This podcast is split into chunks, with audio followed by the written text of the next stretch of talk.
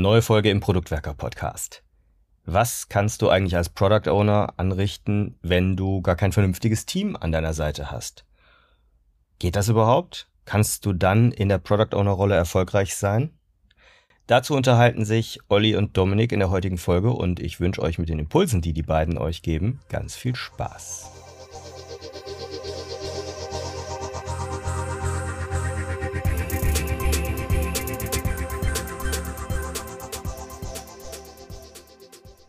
Es wäre eine seltsame Welt, in der wir als Product Owner, Product Leader oder Product Manager ein Produkt ganz alleine bauen könnten. Sicherlich, es gibt Ausnahmen. Stardew Valley zum Beispiel als Computerspiel wurde von einer Person entwickelt. Aber im Regelfall wissen wir doch, wir haben noch ein Team. Und über die Bedeutung des Teams und die Zusammenarbeit mit dem Product Owner, darüber möchten wir heute sprechen. Und wenn ich wir sage, meine ich damit mich, aber auch Olli. Olli ist heute an meiner Seite. Hallo Olli. Hallo Dominik.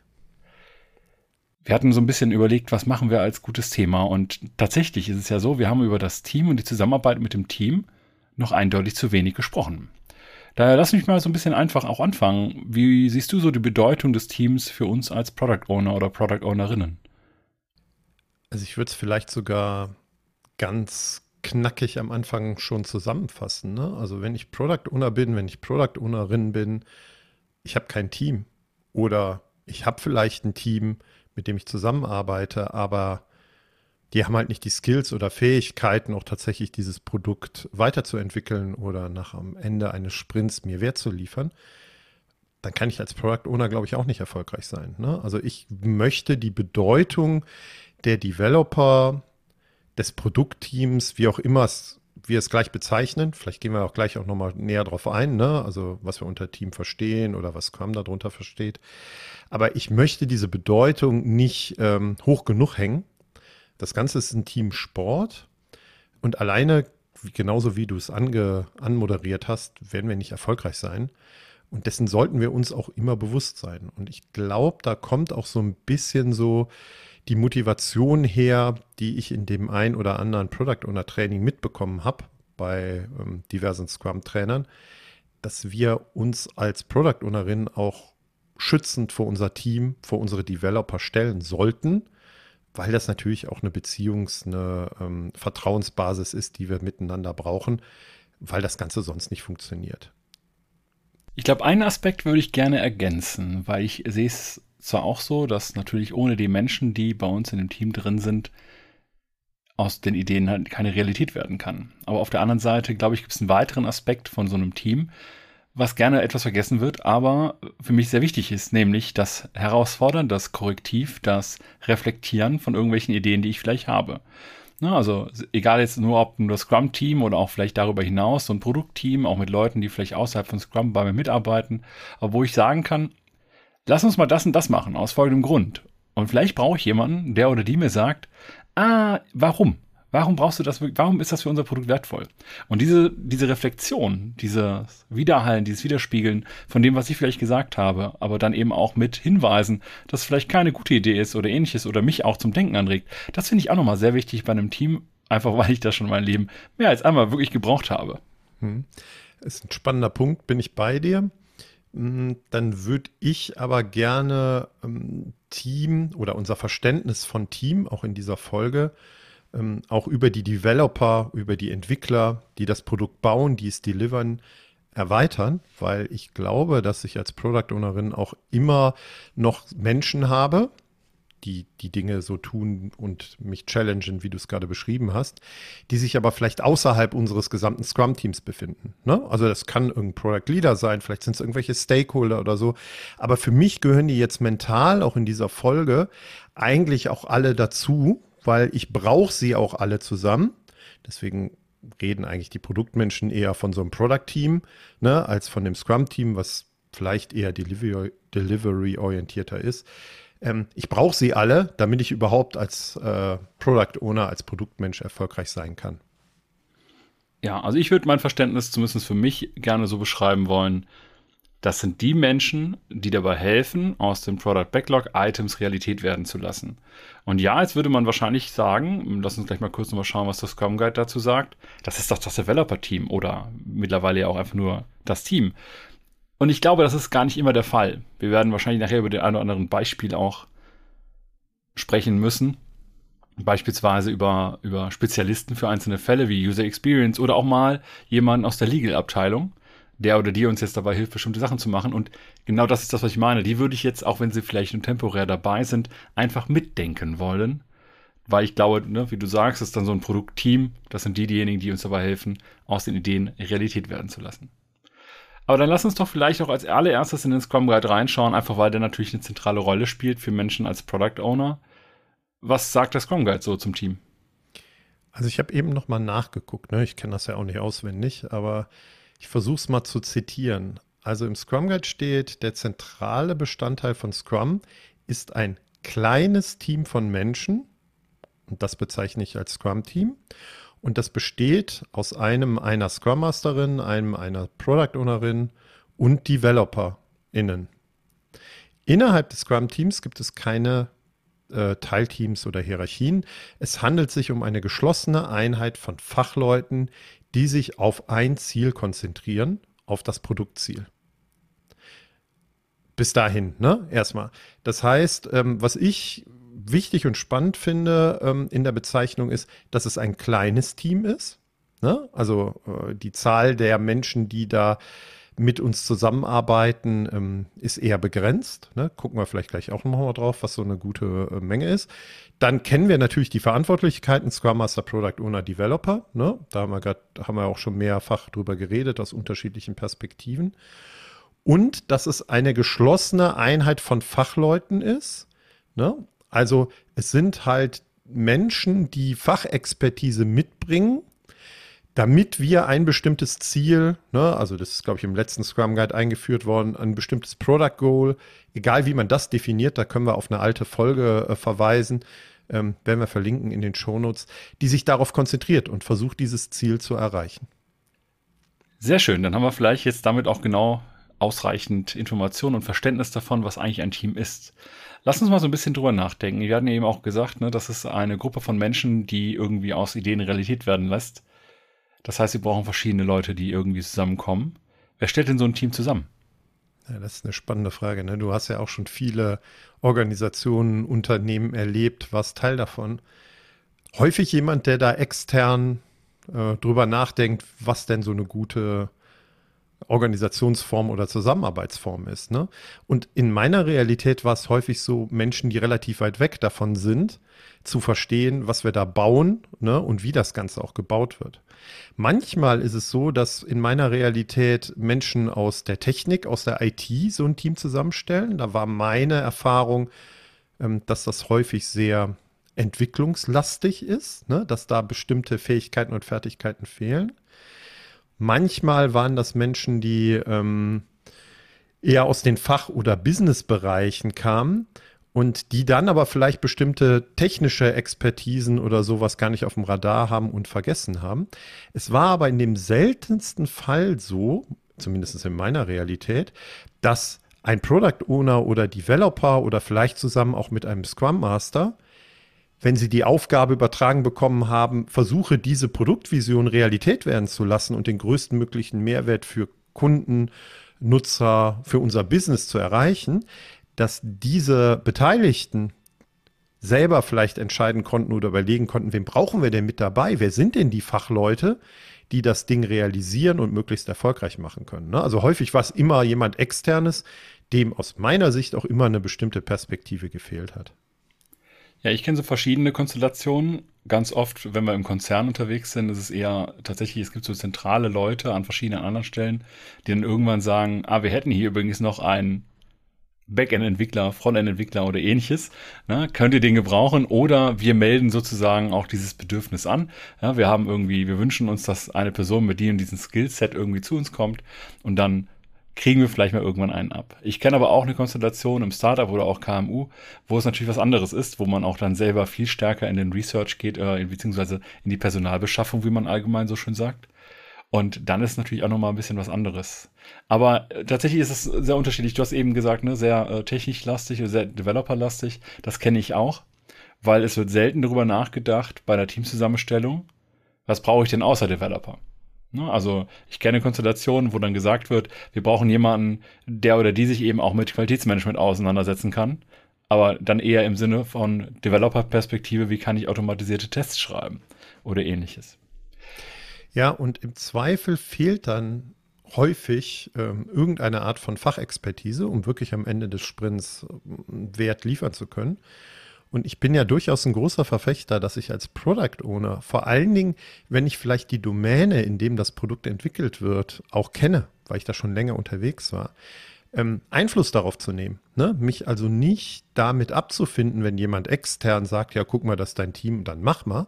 Weil ich glaube, es hat elementaren äh, Auswirkungen darauf, wenn ich eigentlich weiß, dass ich ähm, ich sag jetzt mal irgendwie, ähm, ein Designer mit in dem Team brauche, der täglich mit allen anderen zusammenarbeitet, weil es halt eine total ähm, große Challenge ist, aus Designperspektive auf diese Aufgabe zu gucken, die wir da äh, angehen wollen und das auch zu positionieren. Ne? Also auch frühzeitig klar zu machen, ich brauche da eigentlich jemanden. Und wenn ich den hätte, dann könnten wir noch mal anders unterwegs sein.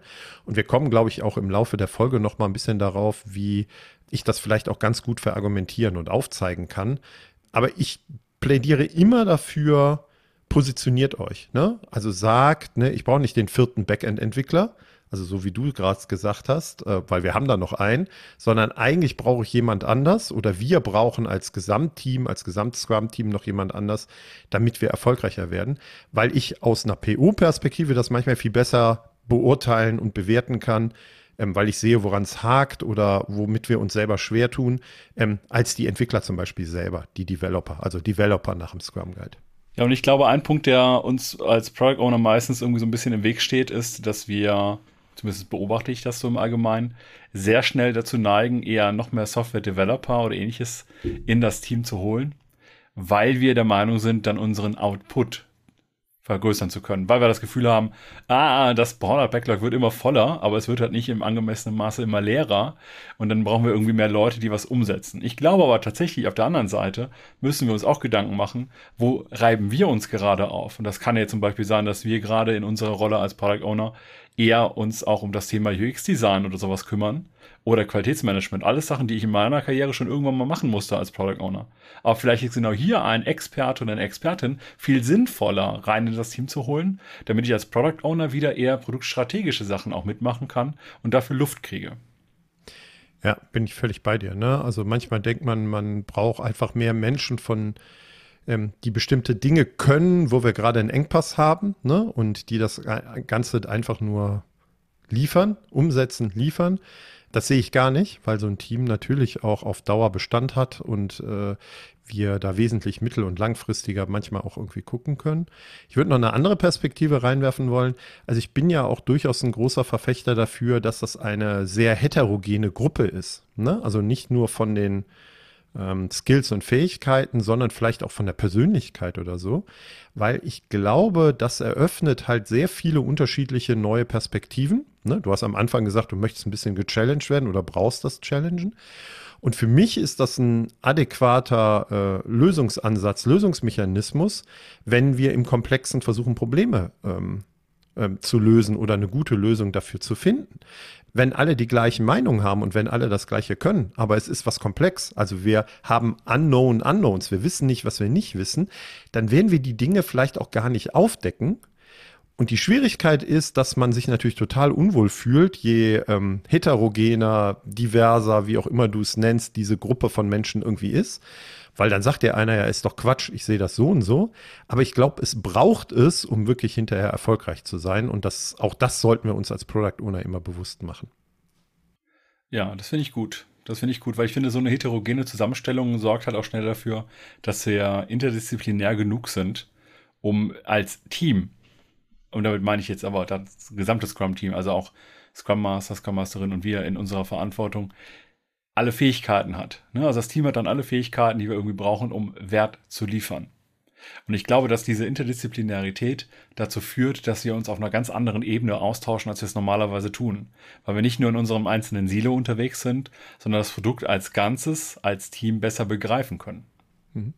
Und ich kann da direkt ein Beispiel reinwerfen. Ne? Ich war mal bei einem redaktionellen Portal in Berlin Ähm, und da war dann tatsächlich auch ein Redakteur Teil der Developer oder unseres gesamten Scrum-Teams, unseres Produktteams. Und der hat am Anfang gefragt, ja, aber was soll ich denn hier? Ne? Also äh, ich kann ja gar nicht Software entwickeln, wie auch immer. Aber wir brauchten sein Wissen und seine Fähigkeiten, um zum Beispiel so ein Sprintziel zu erreichen wie, naja, am Ende des Sprints sind wir in der Lage, in 10% einges Zeit eingespart zu haben für das Online-Stellen eines Artikels. Ja, weil es hatte keine Ahnung, wie das überhaupt passiert oder wie man da rangeht oder so. Und er hatte natürlich auch ganz viel Wissen darüber, an welchen Stellen man rangehen könnte oder so. Das heißt, das ist auch das, was du gerade mit interdisziplinär meintest. Ne? Wir brauchen alle Fähigkeiten und Fertigkeiten, damit wir über, in, überhaupt in der Lage sind, äh, die beste ähm, Lösung zu finden. Jetzt gibt es aber einen kleinen Haken aus meiner Sicht wenn wir uns überlegen, wen wir alles brauchen könnten, ähm, dann tendieren viele Organisationen dazu, dass diese Teams sehr groß werden. Ne? Also ich hatte neulich ein Training irgendwo beim Handelskonzern. Ähm, da hatten die Product Owner teilweise 18 oder 20 äh, Menschen, ne? also Developer oder wie auch immer Teammitglieder, wie wir sie nennen. Ähm, das ist aber viel zu groß. Ne? Also ich glaube, der Scrum Guide beschreibt es ganz gut. Wir brauchen ein Team, was klein genug ist, um halt äh, beweglich zu bleiben und was aber groß genug ist, um innerhalb des Sprints auch tatsächlich Sachen fertigzustellen. Und daran hakt es, finde ich, dann immer so ein bisschen. Und da tun wir uns schwer damit, eine richtige Größe zu finden. Aber ähm, früher sagte man, glaube ich, 6 plus minus 3 oder so. Ne? Also, dass das eine ganz gute Größe ist. Ich hatte in meiner Karriere einige Momente, wo ein Team overstuffed wurde, also mit extra vielen Leuten ausgestattet wurde, damit das Team sich hinter selber splitten kann. Mhm. So ein bisschen wie, wie so eine Zelle, die halt wächst und dann irgendwann ne, in mhm. zwei Zellen zerteilt. Und ich erinnere mich noch an eine Phase, da habe ich den, den Teams auch gesagt, es wird um zwei verschiedene Produkte gehen. Äh, die konnten sich halt also aussuchen, wo sie hinwollen. Ich hatte denen aber eine Anforderung mitgegeben dass jedes Team Fähigkeiten in bestimmten Bereichen hatte. Und da ging es mir nicht darum, dass für jeden, jede Expertise eine Person da war, sondern dass wir grundsätzlich die Möglichkeit haben, das Team kann diese Aufgabe lösen.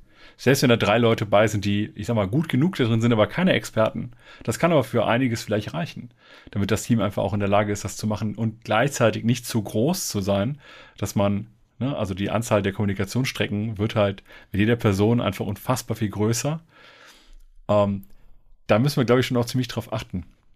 Ich glaube aber, was so damit auch noch mit reinspielt, ist äh, einfach auch, wenn wir die Leute nicht im Team haben, dann haben wir halt diese externen Abhängigkeiten für die einzelnen Expertisen, die wir da brauchen. Ja, Klassiker ist ja irgendwie das Thema User Experience, ja, UX Design oder meinetwegen auch, was ich auch hatte, eine externe Testabteilung, wo du dann immer darauf warten musst, dass die irgendwann fertig werden und Sachen rüberwerfen was auch nicht unbedingt schön ist. Also ich glaube, da muss man so ein bisschen aufpassen, die Balance zu finden zwischen der Größe des Teams, aber gleichzeitig auch der Unabhängigkeit des Teams, damit wir als Team in der Lage sind, agil unseren Plan auch anzupassen, also zwischen den Sprints aber auch.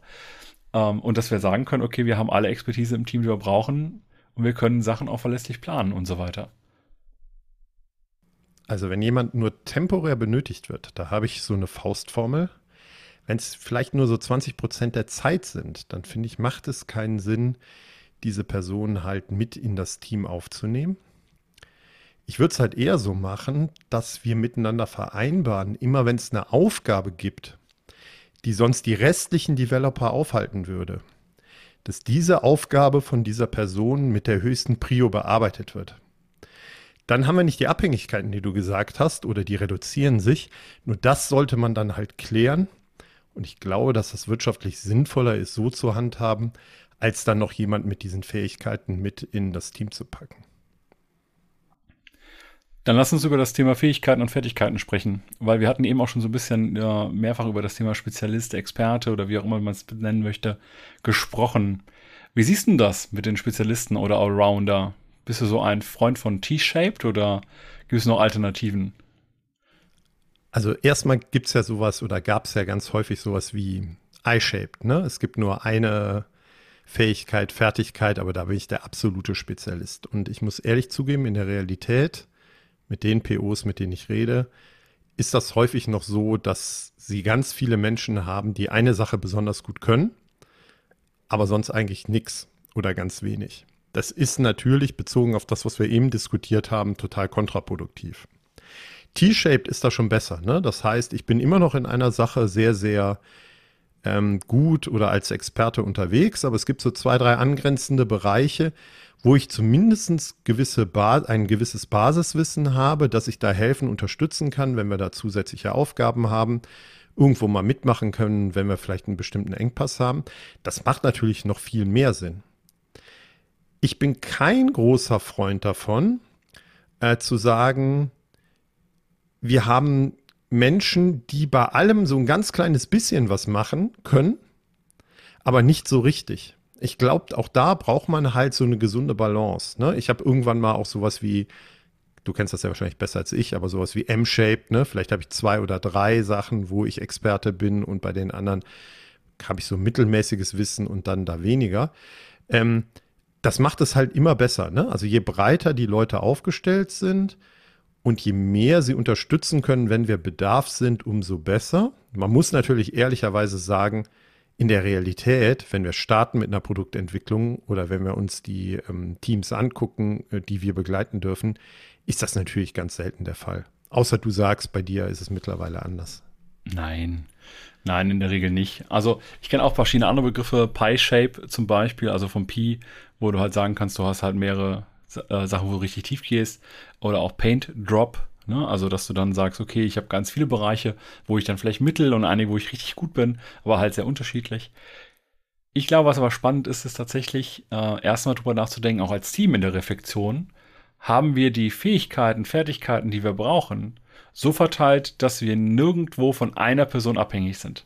Weil das ja auch also ein so, Risiko ist. Ne? Also eine also Person so, sollten wir nicht haben.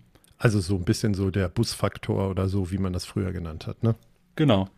Hm? Genau. Und das Spannende ist aber auch, dass wir, deswegen ist das zweite Punkt, den ich da reinbringe, du hattest am Anfang aus dem Scrum Guide zitiert und dabei auch gesagt, es gibt keine Hierarchie. Ich glaube, auch das Thema flache Hierarchie ist äh, falsch verstanden. Ich glaube, es gibt dann sogenannte, also ich nenne es dann gerne fluide Hierarchie, vielleicht ist es auch richtig oder falsch, ich weiß es nicht, aber es ist eine Hierarchie, die temporär punktuell entstehen kann. Beispielsweise, wenn du eine Gruppe von Leuten hast und eine Person ist in der Gruppe als Experte oder führend vom Wissen her in einem Bereich anerkannt. Dann gibt es, wenn es eine Diskussion zu diesem Thema gibt, automatisch eine temporäre Hierarchie, in der die Person, die das größere Wissen hat, auch eine Führungsrolle innehat. Das kann danach bei einem anderen Thema wer ganz anderes sein. Die Gefahr ist aber, dass wenn ich eine Person im Team habe, die sich als einzige Person in einem Feld richtig gut auskennt, dass ich halt dann immer eine einköpfige Hierarchie habe. Und wie ich eben schon beim Eingang gesagt habe, ich hätte gern jemand, der mich herausfordert. Irgendjemand, der dafür sorgt, dass meine Gedanken nicht nur meine Gedanken sind, sondern vielleicht auch was abgerundet werden. Und das sehe ich aber auch bei den einzelnen Spezialthemen. Ein Beispiel hätten wir jetzt gesagt, wir haben zwei Krypto-Experten im Team, dann können die sich gegenseitig auch austauschen und darüber diskutieren. Habe ich nur einen im Team, wenn wir einfach nur das machen, was dieser Person gerade hauptsächlich in den Sinn kommt. Ja, und wenn ich im komplexen Umfeld unterwegs bin, um das nochmal aufzugreifen, ist auch das viel zu riskant. Genauso wie es für mich als PO viel zu riskant ist, wenn ich nicht gechallenged werde mit den Entscheidungen, die ich so treffe. Ist aber ein spannender Punkt, weil wir sind ja jetzt gerade mit ein bisschen mit den Skills gestartet. Ich nenne es jetzt einfach mal Skills. Ne? Habe ich da Spezialisten ne? oder habe ich Allrounder? Das bedeutet aber auch, ähm, was du gerade mit fluider Hierarchie bezeichnet hast, dass in der Art, wie diese Menschen miteinander zusammenarbeiten, eine bestimmte Entwicklung stattfinden muss oder sie bestimmte Fähigkeiten und Fertigkeiten mitbringen müssen. Und ich würde sogar noch eine dritte Dimension halt reinwerfen wollen.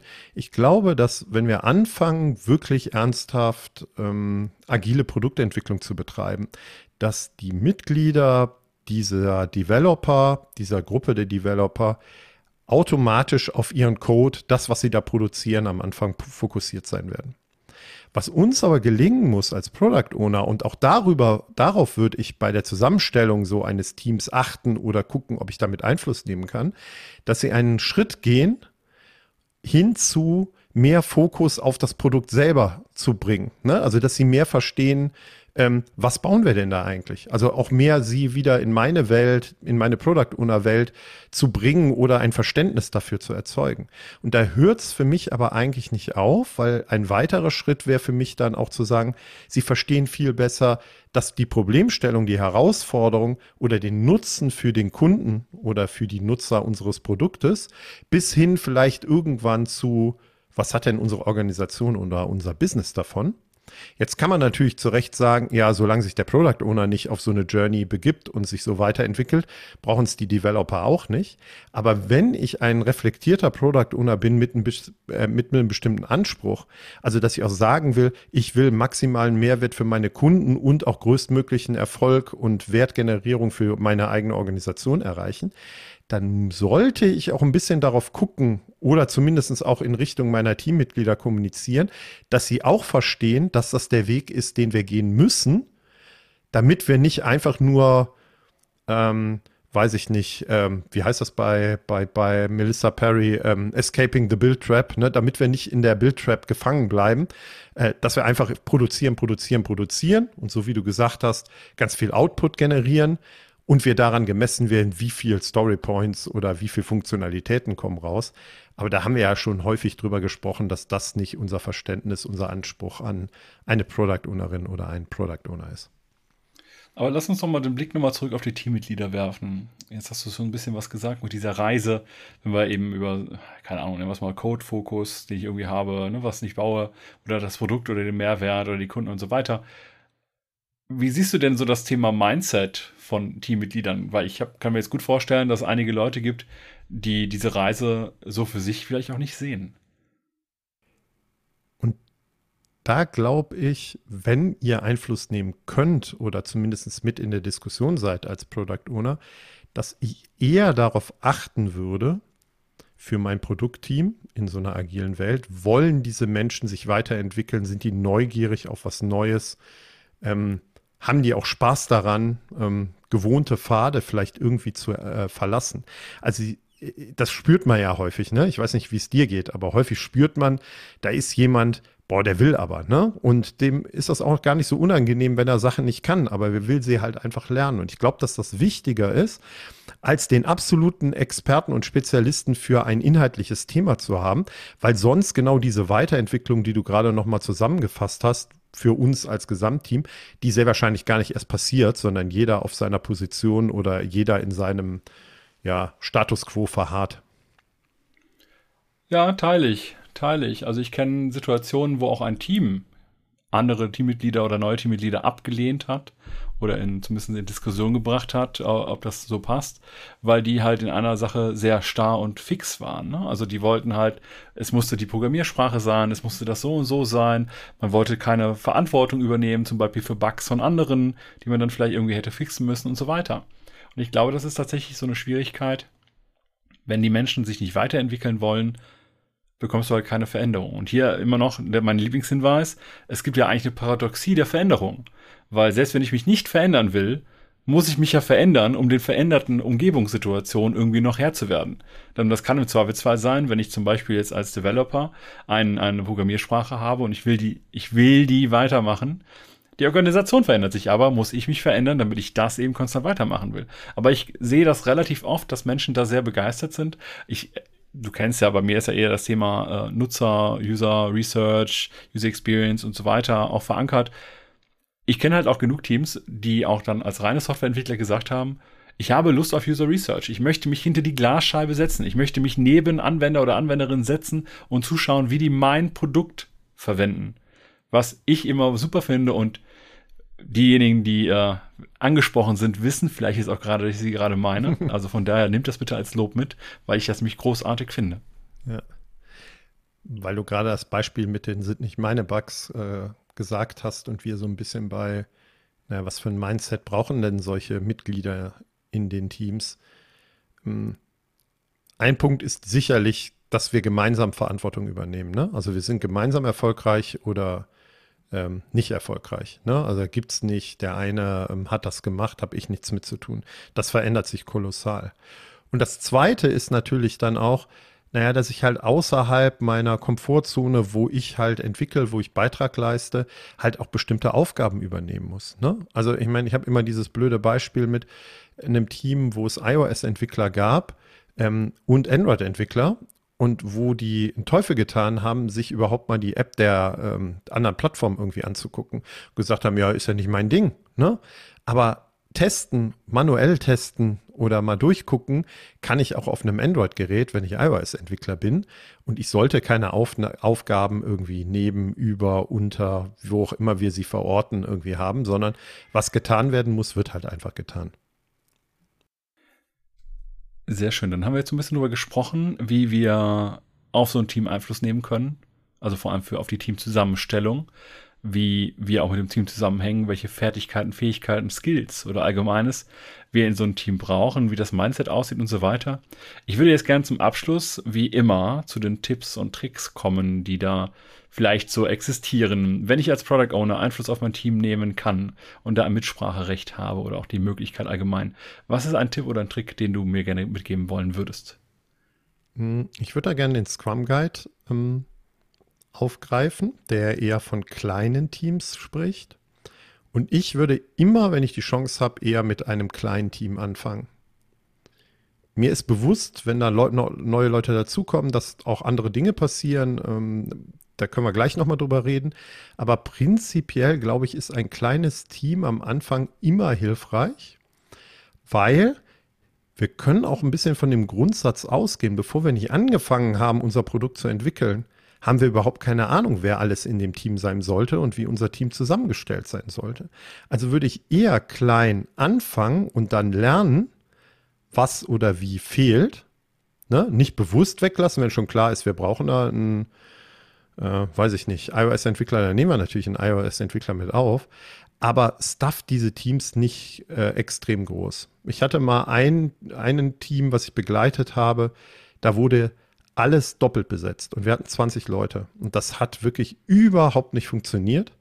Ich weiß warum, ne? Weil man eine Ausfallsicherheit haben wollte, wenn der eine nicht mehr da ist, dass es trotzdem weitergeht. Aber ich glaube im Endeffekt, im, in, wenn ich das rekapituliere, dass wenn wir statt 20 Leute nur acht gehabt hätten und es hätten drei Skills gefehlt, dass wir drei bis viermal so schnell gewonnen wären oder gewesen wären. Ja, das glaube ich gerne, äh, weil ich mich tatsächlich auch eher in, den, in so einen Tipp reingehen würde, immer drüber nachzudenken, wenn man wirklich neue Teammitglieder gerade braucht. Ne? Also auch aus dieser Falle, die ich eben schon genannt habe, dass wir irgendwie das Gefühl haben, wir müssen halt mehr Output erzeugen, mehr Features umsetzen, unser Product Backlog leerer kriegen, ist ja trotzdem die Frage, ob es sich lohnt, neue Teammitglieder in ein Team reinzuholen, weil sie eben Unruhe erzeugen, aber gleichzeitig natürlich auch die laufenden Kosten erhöhen. Nicht nur, dass wir danach immer noch eine Person mehr pro Tag bezahlen müssen, sondern auch gerade in der Anfangszeit. Es wird einfach Zeit und Geld kosten letztendlich, dass diese Teammitglieder Teil des Teams werden können. Und da muss ich mir als PO ganz ehrlich die Frage stellen, lohnt sich das? Ist der Mehraufwand, sind die Mehrkosten, ist der Mehrinvest an Lebenszeit von Menschen tatsächlich sinnvoll für mein Produkt oder nicht? Und ich glaube, das ist etwas, das tatsächlich primär Product Owner, Product Leader, Product Manager entscheiden und beurteilen können. Und da sehe ich das sogar so ein bisschen als Pflicht, dass wir das mit reinbringen, weil vielleicht erhöhen wir hier gerade die Kosten, obwohl sich das langfristig noch gar nicht wirklich lohnt. Und ähm, äh, bin ich inhaltlich auch komplett bei dir. Und häufig ist es besser, an bestimmten Hindernissen für die existierenden Menschen zu arbeiten, damit die ähm, selbstorganisierter ähm, mehr Entscheidungen treffen können, ähm, als dass man zusätzliche Menschen dazu nimmt. Ne? Aber das ist in klassischen Projekten ja auch schon immer so gewesen. Wir hängen mit der Zeit hinterher, ne? da machen wir mehr Menschen drauf, dadurch verlangsamt es sich noch mehr. Ich würde aber als letztes gerne, Dominik, noch einen ähm, Nachsatz hinterher schicken, ne? weil wir jetzt ja sehr viel über die Teams, über die Zusammensetzung der Teams, Einflussnahme des Product Owners gesprochen haben.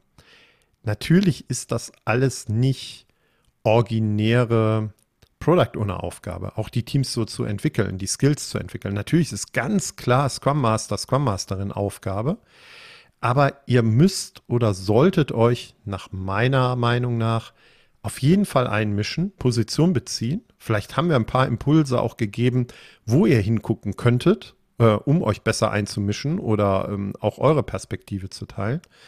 Ähm, aber natürlich bleiben bestimmte Verantwortlichkeiten bei der Scrum Masterin und bei den Scrum Mastern. Und die würde ich immer um Unterstützung fragen. Das sehe ich doch genauso. Das sehe ich genauso. Der Scrum Master, dein Freund, die Scrum Masterin, deine Freundin. Sehr schön. Dann haben wir uns heute so ein bisschen über das Thema Team und warum wir das Team eigentlich brauchen und vor allem auch, wie so ein Team für uns und nicht nur für uns, sondern für den Produkterfolg insgesamt aufgestellt sein muss oder sollte. Wenn ihr selbst irgendwelche Erfahrungen gesammelt habt in Teamkonstellationen, die nicht gut waren oder die echt super funktioniert haben, dann lasst uns gerne eine Information da.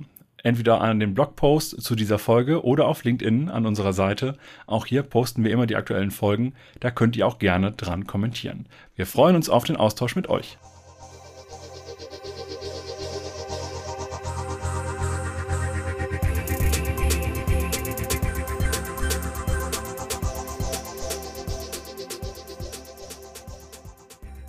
Wir hoffen, die Episode hat mal wieder ein spannendes Thema und einige Insights für dich gebracht und ein paar Impulse.